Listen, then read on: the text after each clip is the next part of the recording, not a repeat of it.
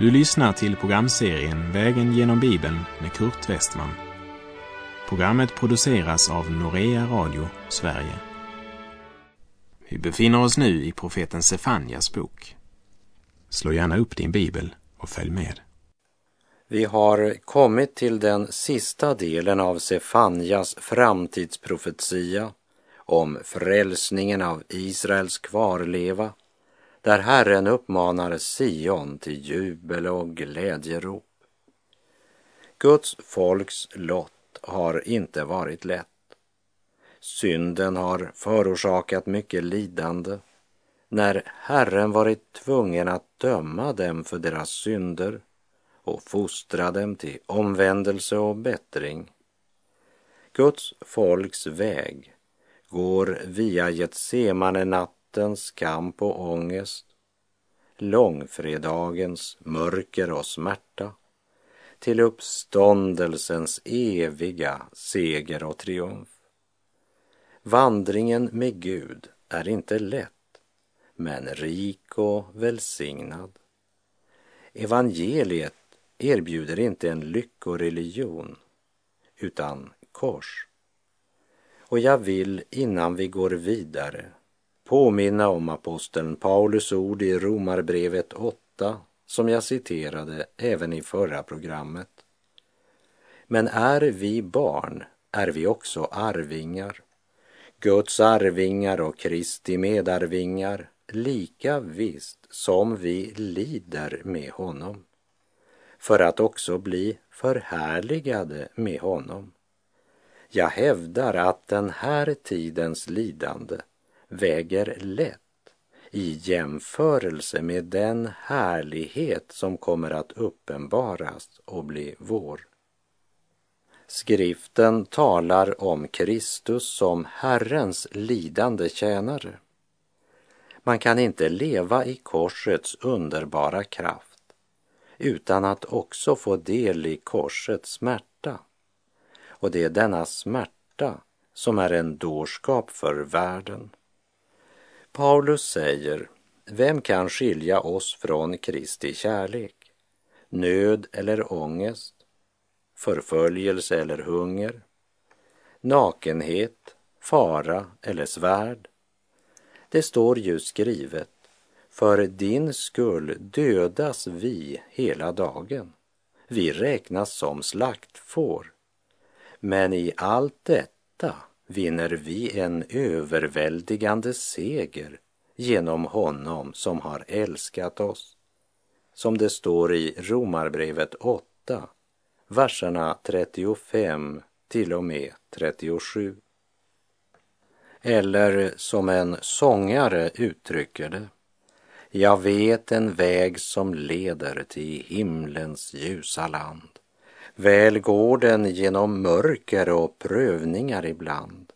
Men till den ljusa staden det ändå säkert bär. Den vägen Jesus är, den vägen Jesus är. Men för den som förblir hos Gud även i smärtan och när nöd och prövningar möter, så blir långfredagens smärta aldrig det sista. Det slutar med en underbar uppståndelsens morgon i evigt ljus, evig salighet och jubel. Därmed har vi kommit till det avsnitt i Sefanja som talar om den dagen då konungen upprättar sitt rike här på jord. Vi läser Sefanja kapitel 3, vers 14 och 15. Jubla du dotter Sion, höj glädjerop du Israel. Var glad och fröjda dig av hela ditt hjärta, du dotter Jerusalem. Herren har tagit bort straffdomarna från dig. Han har röjt din fiende ur vägen. Herren, Israels konung, bor i dig. Du ska inte längre frukta något ont. När Herren Jesus kommer åter sätter han stopp för all ondska och det uttrycks så här i profeten Jesaja 11, vers 9. Ingen skall göra något ont eller förstöra något på hela mitt heliga berg. Ty landet ska vara fullt av Herrens kunskap, liksom vattnet täcker havet. Och Sefanja fortsätter vers 16. Den dagen skall Jerusalem få höra, Sion var inte rädd, låt inte händerna sjunka i missmod. Vi kan säga att Sefanja 3.16 är Gamla testamentets Johannes 3.16 med den skillnaden att eh, löftet i Sefanja var framtid medan löftet i Johannes evangeliet är nutid. Löftet om Messias är uppfyllt. Men löftet till Jerusalem om fred och trygghet, det är ännu framtid. Därför är Sefanja 3.16 idag ett centralt och mycket viktigt löfte för det judiska folket. För idag är det allt annat än fred och trygghet som råder. Men likt de övriga profetiorna i skriften ska också denna profetia bokstavligen uppfyllas. Och den dagen det sker ska det bli uppenbart för hela världen att Gud är trofast. Det är på Guds trofasthet förmaningen att inte bli modlösa vilar. Låt inte händerna sjunka i missmod. Det vill säga, alla yttre omständigheter inbjuder inte till något annat än förtvivlan och missmod. Omgivna av miljoner av fiender vars mål är att utplåna nationen Israel och en vinklad nyhetsförmedling som vänder hela världsopinionen mot det folk som Gud har utvalt. Hela världens hat och motvilja är vänt mot det folk om vilka Herren har sagt att Kanans land skall vara deras till evig tid. Men de ska inte låta all denna fiendskap beröva dem modet. När hela världen kräver att de ska ge ifrån sig det som Gud med ed har lovat dem, så ska de inte låta modet sjunka, utan lyssna till Herren som säger Sion, var inte rädd. Låt inte händerna sjunka i missmod. Men hur ska de kunna bevara modet under så fruktansvärda förhållanden där majoriteten av världens folk är emot dem? Begrundelsen kommer i vers 17. Herren din Gud bor i dig en hjälte som frälsar.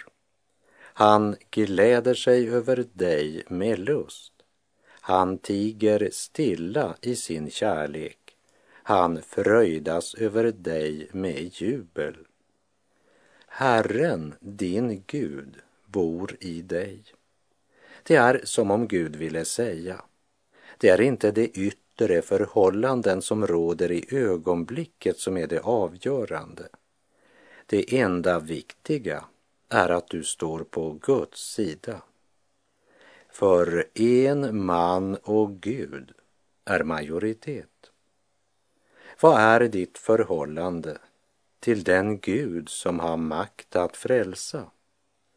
Det är trots allt inte du eller jag som är universums centrum, men Israels Gud, himmelens och jordens skapare.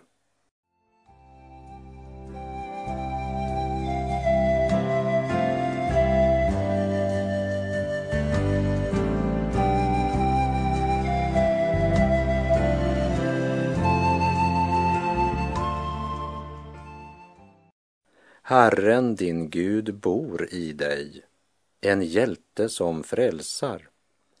Han gläder sig över dig med lust. Han tiger stilla i sin kärlek. Han fröjdas över dig med jubel. Han tiger stilla i sin kärlek. Vi bör eh, verkligen lägga märke till dessa underliga ord. Vi som är så fokuserade på en talträngd Gud. Som om Gud från sin mobiltelefon hela tiden skulle i varje situation tala om för oss vad vi ska göra. Kanske är det alla dessa överandliga som beskriver Gud som om han till och med talar om för dem vilken färg tandborsten ska ha när de går ut för att handla. Kanske är det de som gör att vi ofta missförstår Gud när han tiger i sin kärlek. Vår mänskliga bild av kärleken, det är att den är meddelsam och överöser oss med ord som bekräftar att vi är älskade. Därför kan vi inte förstå att det är kärleken som gör att han tiger. Därför gör tystnaden oss osäkra. Va, vad är det nu som är fel? Varför talar inte Gud? Varför ingriper han inte? Varför hör han inte mina förtvivlade rop? Det var ju så profeten Habakuk kände det, som du kanske minns ifrån Habakuks första kapitel, där profeten desperat ropade Herre, hur länge ska jag ropa på hjälp utan att du hör? Ropa till dig över våld utan att du räddar. Varför låter du mig se ondska? Och hur kan du själv se på sådant elände? Fördärv och våld är inför mig. Habakuks stora fråga